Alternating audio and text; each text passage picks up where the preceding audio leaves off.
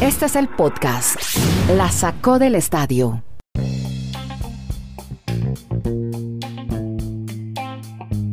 Hola, ¿cómo les va? Bienvenidos al episodio 624 de este podcast que les habla de deportes americanos desde tres puntos distintos diariamente. Streaming, estamos con Dani Marulanda en Colombia, Kenneth Garay en Estados Unidos y quien les habla Andrés Nieto Molina desde Chile. Hoy vamos a hablar de estos temas, le voy a poner de una vez hashtag numeral para sumarlo a la tendencia mundial deportiva de deportes y ligas americanas. Evans, Buccaneers. Vamos a comenzar hablando de eso en segundos porque también hay que hablar de las suspensiones para LeBron y Stewart en la NBA, el castigo a Henry Rocks, lo que le va a pasar a este futbolista.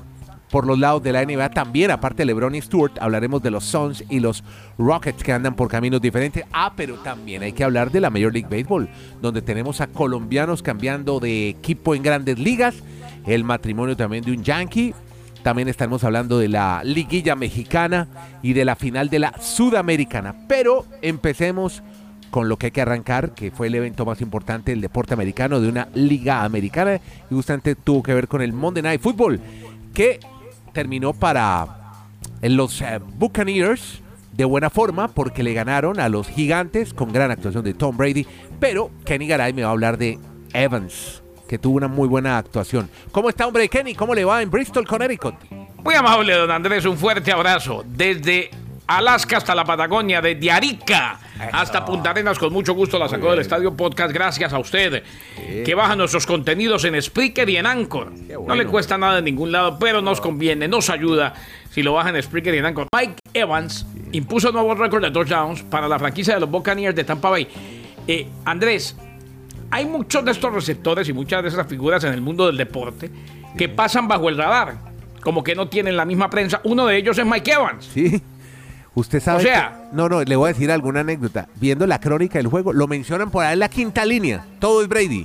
Y además por allá por lejos. Cinco No, yardas y, de Mike y- Evans. y si, y si a usted le dicen así de, de- a quemarropa, Sí. Nieto, Ajá.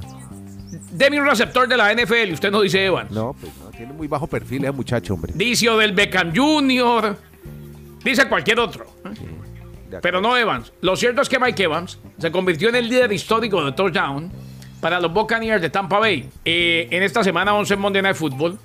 Envío de Tom Brady de 5 yardas al minuto 7.31 del tercer periodo. Evans acumuló la cifra de 72 touchdowns de por vida, todos para Tampa Bay, el equipo que lo convirtió, recordemos, en recluta de primera ronda en el draft del 2014, número 7 global, saliendo de los Aggies de Texas AM. Los Bucks llegaron al partido con una racha de dos derrotas consecutivas, le ganaron con facilidad a los gigantes. Sobrepasa entonces nada más y nada menos que a alguien que recuerda muy bien don Danny Marulanda, el fullback, el corredor de poder Mike Alstott.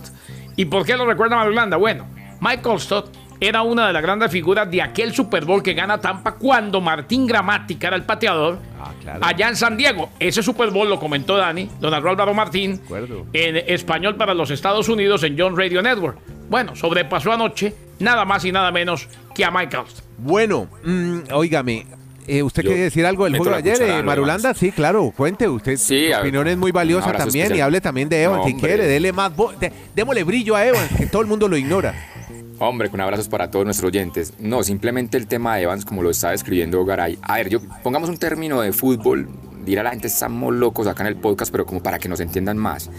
Yo trato de hacer un símil con Evans, como lo que fue, por ejemplo, en Boca Junior Martín Palermo. No era el más virtuoso, no era el más talentoso, pero era goleador. Eso es Evans en la NFL. Desde que llegó Evans a la NFL, no hay un receptor que Aunque, tenga toda, Dani, 70 aunque todavía, aunque Dale. todavía, no, no lo, no lo Sí. contradigo, es, por ahí es, pero Sí. todavía tenía Sí. mucha más prensa Palermo. Es que, Ah, es no, que claro, Evans, claro, total. Evans pasó todo este tiempo bajo el radar y, y son 72 Yo- touchdowns.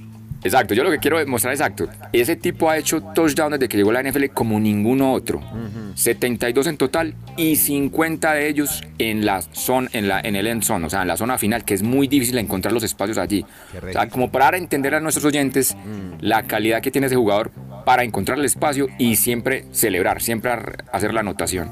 Era simplemente ese como el ejemplo, aunque lo que dice Garay es muy acertado, no tiene toda la prensa que en el ejemplo que estamos dando de Martín Palermo, pero es como un jugador que te pone a celebrar, te hace anotaciones Evans. En para el cambio, al de que Tampa. sobrepasó, Y- y yo mencionaba que Sí. Dani, Dani transmitió el Super Bowl, al que sobrepasó Mike Alstott sí tenía mucha prensa. Ahí está. Exacto. Ah, sí, porque era un jugador muy, muy querido por la afición. Y un último detalle de los Pats, porque esta temporada en NFL se está volviendo que cada día, dependiendo de un resultado, estamos tratando, yo no sé si los medios de comunicación por tener más likes, más reproducciones. ¿Saben cuál es esa mañana el comentario básicamente en todos los medios? Sí. Super Bowl Tampa Bay contra los Patriots. El Super Bowl Tom Brady Belichick. Ah, no, pero eso, Sí, eso sí no es por semanas. tener más likes, es siete- que genera morbo, Falta Dani, siete semanas. y se puede por dar. eso, por eso.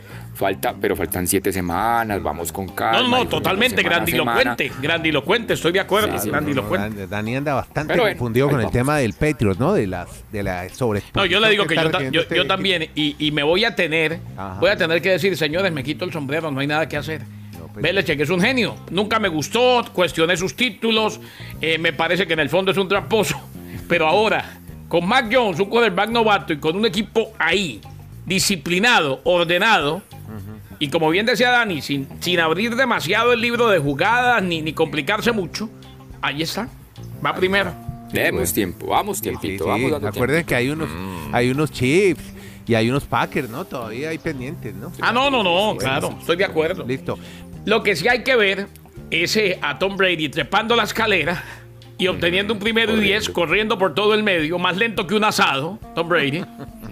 Pero al final, como se desliza, y para los amantes del fútbol, hubiera sido tarjeta roja. Hay que recordarle a la gente que cuando un quarterback se desliza, se hace intocable. Por ejemplo, si se desliza en la yarda 25, cuando se desliza, va a llegar, suponemos, hasta la 28.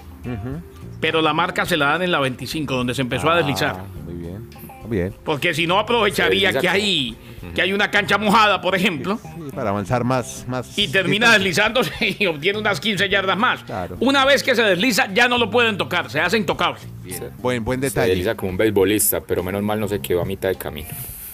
Bueno, venga, mm, hablemos de Henry Rock III, hombre, qué tristeza ayer llegando, ayer a, a la corte. No, y fuera de eso, la jueza lo regañó también, o sea, no, el pelado le han dado con todo. Pero bueno, es que cometió un gran error. ¿Qué Y podemos costó una contar? vida. Sí, claro. ¿Qué pasó? Y, y con vidas de por medio, exactamente. ¿Qué pasó? ¿Cómo va lo de Henry Rocks? eh? Todo como va de rápido en la vida. Es que eso fue exactamente hace 20 días la situación. El 3 de noviembre él estuvo en la cárcel, pero ese mismo día salió porque pagó una fianza de 150 mil dólares. Entonces él está en casa por cárcel con un GPS en el tobillo, pues para ubicar, obviamente, que no se está saliendo de su casa. Pero lo curioso del asunto es que tiene ya autorizado otro aditamento de esos en el otro tobillo. Uno para controlar si está bebiendo. Que eso es lo que me llama, mi me llama la atención de la historia. Dice el, el abogado que ha tenido 77 pruebas De alcoholemia. de, de- de alcohol, de alcoholemia, durante estos 20 días, Y- y mientras está presentándose. Hasta el momento todas negativas, pero sí, lo que usted dice, la jueza lo están poniendo como en cintura. El 8 de diciembre hay una audiencia con la novia para una declaración y el 16 de diciembre se espera que en la audiencia ya con Henry Rocks se tenga, pueda hacer un veredicto, dicen los expertos en el tema, que está por dos situaciones eh, eh, con la posibilidad de ir a la cárcel entre 2 y 20 años por cada una. Por eso hay unos más alarmistas que dicen que lo máximo que podría estar en prisión serían 40 años, si le aplican las dos máximas sanciones. Sí. O veremos si cómo va a ser la influencia ahora de los abogados para tratar de demostrar. Es que es muy difícil porque la prueba de alcoholemia estaba al doble de, de lo permitido Claro. en el momento del accidente. Aquí y lo que usted nos contaba es que iba a más de 250 kilómetros por hora en el momento que estrella al vehículo. es por homicidio, es un, es un homicidio vehicular. Sí, es muy complejo.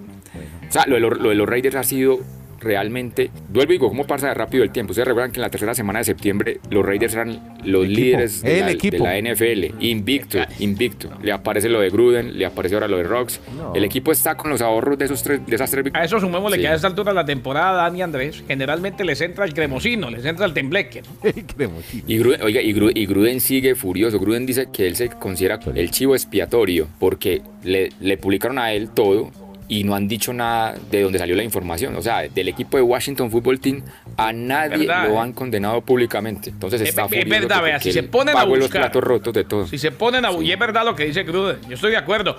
O sea, eh, estoy de acuerdo con la sanción, sí, estoy de acuerdo. Pero si se ponen a buscar los correos electrónicos de los últimos 20 años de todo el mundo en la NFL, Ah, no, eso va a aparecer de todo. Mm. despiden un millón de personas, más o menos. Me voy ya para la MLB que nos está cogiendo el tiempo, hermano, y hay que hablar de David Ortiz, David Ortiz y A-Rod, que debutan en papeleta para Cooperstown, allá donde le encanta ir a Kenny Garay cada vez que hay Salón de la Fama. Es lindo, es lindo, Andrés. Y fui con el trailer a que ustedes no conocieron mi trailer. No, pero nos Eh, imaginamos, ya, ya me estoy imaginando usted llegando en trailer a Cooperstown. Y usted sabe que. Pero, no, pero- y- pero un carro casa, o sea, un tráiler, Sí, sí. en Colombia un tráiler es como un camión, ¿no? para ustedes es como un carro No, no, no, no, no. ¿O no. estoy Yo, yo tenía un trailer de, de lo que llaman aquí pop-up trailers, que ya no lo tengo, ya creció la familia y, y maté tanta goma con eso que ya no quiero acampar nunca más. Pero, claro, sí, yo acampaba curado. casi todos los fines de semana. Pero era un trailer lo que llaman un pop-up, o sea, eso que se ve atrás del carro como una plancha y uno después llega y lo levanta. Y tiene adentro cocinita, tiene de todo. Buenos- y buenos- entonces buenos allá no, tiene dos camas y al medio la mesa, la mesa de la cocina se convierte en otra cama. Tiene camas al lado y lado, por eso se abre hacia los costados. Ese es bonito. En ese trailer nos fuimos de paseo a Cooperstown. Nueva York. Ah, claro. Y ahí fue que conocí el Salón de la Fama. Vale la pena, es un pueblito ¿no? Mm. hermoso, además. Hermoso. Muy bonito. Bueno, Además, allá, a dos horas de casita. más allá, allá puede llegar Big Papi entonces, parecería. y va a llegar confiando en Dios. David Ortiz, el Big Papi, Ale Rodríguez, Ryan Howard y Tim Lincecum sobresalen en el grupo de 13 peloteros que por primera vez aparecen en la papeleta de votación para el Salón de la Fama.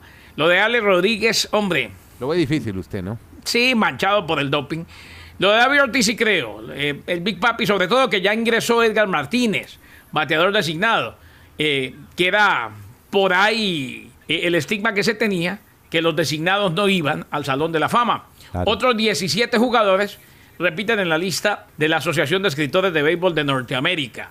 Barry Bonds y Roger Clemens, que acabaron también manchados por la era de los esteroides, tendrán su décima y última aparición. O sea, si no los eligen, como no creo que los van a elegir, los podría elegir el comité de veteranos, pero más adelante. Esta es la última en boleta. Lo harán junto a Kurt Schilling, a quien le faltaron 16 votos para alcanzar el mínimo de 75% para ser exaltado.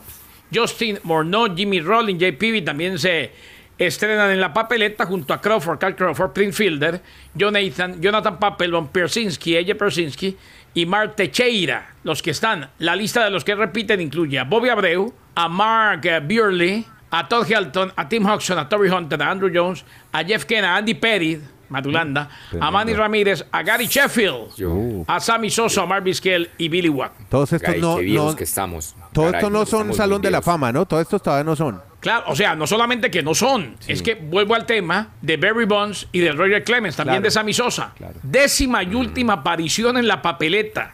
Sí. Tienen una, una sombra negra y hay que O sea, explicarle a los auditores. No, no, y si no los eligen en esta, Sí. lo único que les quedaría es la esperanza de que el comité de veteranos, Sí, los veteranos. los elija. Simplemente la conclusión es lo viejo que estamos. Ah, Vimos bueno. todas las temporadas de esos peloteros. Sí, todas. Ya ¿no? llevan 10 años siendo, ya llevan 10 años seguidos siendo no elegidos.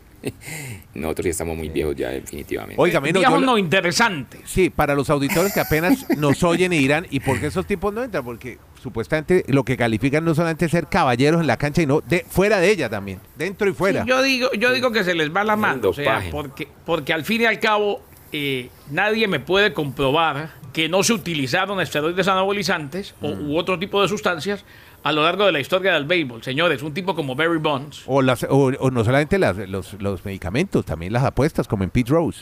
como exactamente, o sea, un tipo como Barry Bonds, no sé qué opine Marulanda, Sí. debe estar. en el- Pero es que, Garay, yo recuerdo mucho el año 98, Es prácticamente un insulto a la inteligencia. Marulanda no es writer de béisbol, entonces por eso... Yo, no yo, yo, re- yo recuerdo mucho el año 1998 porque fue la primera vez que fui a Estados Unidos. Y ese año, o sea, nunca había pasado en que en grandes ligas dos peloteros estuviesen con más de 60 cuadrangulares. Eso era más que atípico. Mark Maguire, Sammy Sosa. Claro, y desde esa generación, año. desde el 98 hasta el 2002, 2003, todos esos años, ese lustro, todos los pelo- peloteros están con un asterisco.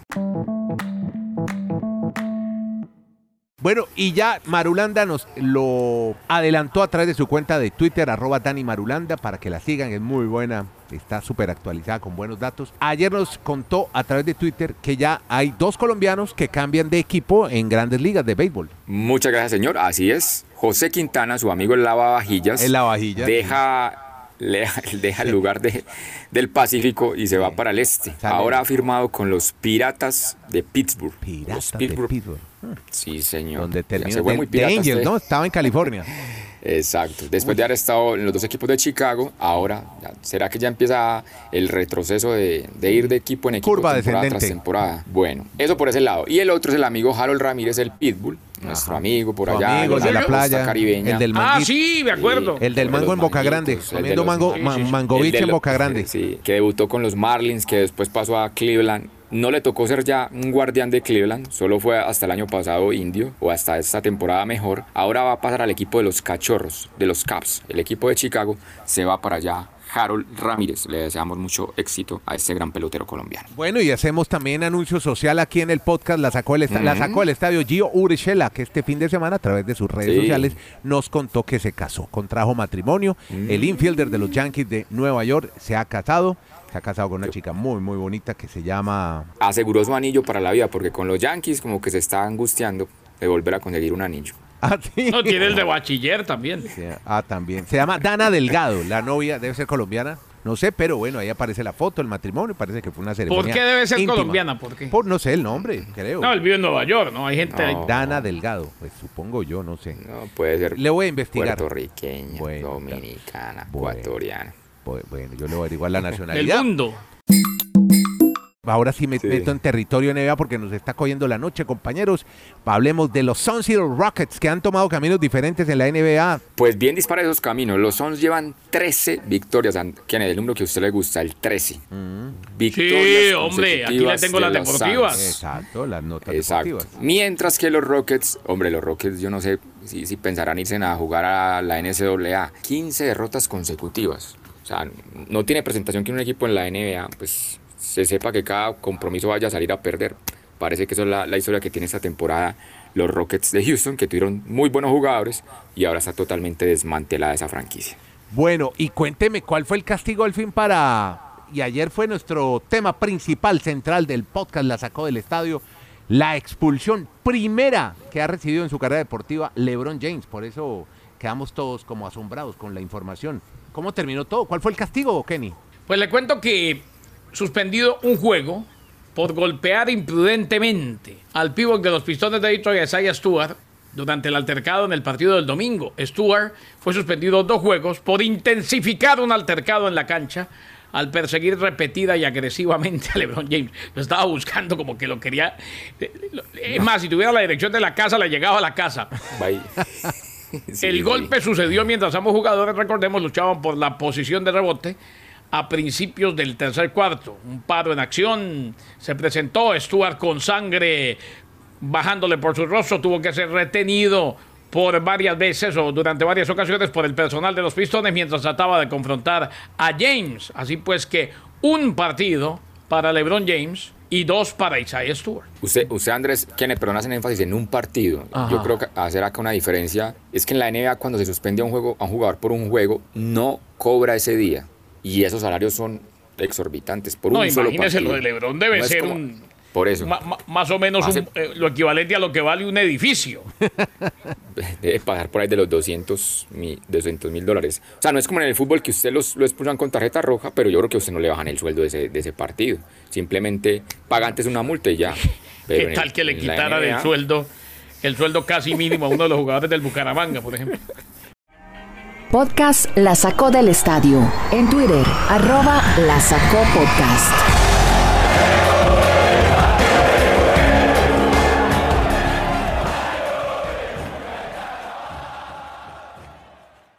Voy a cerrar con fútbol porque ya se nos acabó el tiempo, pero creo que Dani alcanza a contarnos del descontento que hay con la final de la Sudamericana. ¿Por qué, hombre, Dani? Porque fue lamentable el escenario. O sea, el estadio de, de- de Montevideo, el Centenario, es un estadio grande. Y si ustedes ven las imágenes, no alcanzan ni a llenar una tribuna. Porque eran los fanáticos del Atlético Paranaense, el Bragantino, dos equipos brasileños que llegaron a la final. Entonces, en las redes sociales y la gente dice, bueno, la, la Comebol debería entrar a tomar cartas en el asunto.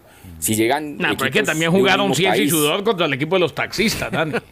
Garay, recordemos que la anterior suramericana que se jugó con público en Asunción, esa fue la más her- para mí ha sido No, el pues show claro, más hermoso fue- al porque- inicio. porque fue su grupo musical Colón de favorito. Santa Fe. No, y fue, fue Colón de Santa Fe. Santa Fe pues no es, si está a distancia de Asunción, pero el estadio se llenó. Es muy diferente a tener dos equipos de Brasil, mandarlos a Montevideo. Entonces eso está pidiendo la gente. que, venga, si van a seguir con ese embeleco, como algunos dicen, de, de- de imitar a Europa, de que sea final a único partido, que por lo menos tengan un plan B en, en caso de tener una- un país más cercano a, a donde sean los, los finalistas. Por ejemplo, este 2022 las finales están programadas en Guayaquil, Ecuador y en Brasilia. Usted se imagina Brasilia que queda en toda la mitad de este, No, de este no, lado del mundo. No pasa nada, hermano. Los finalistas de la Suramericana, que sea un colombiano Depende un equipo chileno, vaya. van a ir hasta qué allá. equipo vaya. Sí, eso, eso implica mucho, pero mire que lo de Colón de Santa Fe no es un equipo grande y llenaron el estadio porque era una ilusión de por primera vez en una final. Ah, pero Colón de Santa sí, Fe, por más de que. Argentina es muy extenso, Colón de Santa Fe era ahí al lado.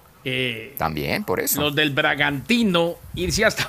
Y los del Atlético Paranaense, es que. No. No, es que las imágenes son tristes. O sea, son tres tribunas vacías y un grupito. Vea, Mejor yo- dicho, parecía más yo- gente en el estadio viendo a Envigado, viendo a Envigado en el Polideportivo Sur. Pero claro.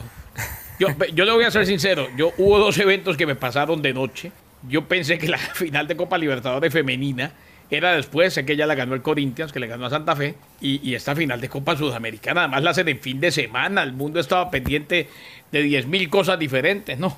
Sí, óigame, pero... ah, y vamos a ver cómo les va el sábado con la final de la Sí, Libertadores. y todo en Uruguay, ¿sí vieron? Final de Suramericana, Copa Libertadores Femenina, Copa Libertadores Masculina, todo Uruguay. Uruguay fue la sede este año de las finales de los torneos continentales. Y, hombre, Nicolás Hernández hacía parte del Paranaense también, un jugador colombiano. ¿Quién es ese tío? Ese Sí, jugó en Nacional pasó y Santa Fe. Santa Fe. Sí, Bueno. Nacional, sí, Santa era un back central muy bueno, pero lo ningunearon. Lo que pasa, en lo que pasa es que aquí, Bueno, aquí bueno, jugó, bueno, jugó Autori. final de Copa Sudamericana, algo hizo. No, el tipo Por eso, bien. lo que pasa es que lo que, lo que pasa es que él debutó acá con Paulo Autori cuando era técnico de Nacional y él es ahora el técnico de Paranaense, entonces lo llevó allá. Ah, mira vos, claro, lo conoce. Por, por Aparecieron las la- llaves. Y es titular. Bueno, Sí, muy bien. sí, sí. Bueno, compañeros, listo. Mil gracias a todos. Ah, yo quisiera revisar las cuentas de banco de todos esos técnicos. Ah, ok. Usted dice que Ay, se ganan su comisioncita. Bueno, en fin, estamos No, especulando. no, no, no estoy diciendo eso. Digo que me No. gustaría. como Lo insinúa. Listo. Gracias, Kenny, desde Bristol. Dani, desde el Retiro. Nieto Molina, desde Santiago, Mañana, Chile. mañana no se le olvide el Twitter Space, el Twitter Space Ah, mañana. mañana. sí, señor, 5 de la tarde. Pues Mañana me va a poner a hablar de Envigadito porque Madulanda dice que los de Envigado se vendieron. Eso, mañana hablen de todo eso. Mañana los esperamos 5 de la tarde, hora de Colombia. A las 5 también, hora del este de los Estados Unidos. 7, 19 horas en Chile. Gracias a todos. Ese es el Twitter Space, ¿no? Porque el podcast usted lo encuentra a cualquier hora, cualquier día, on demand, streaming. Se llama La Sacó del Estadio. Gracias a todos por oírnos.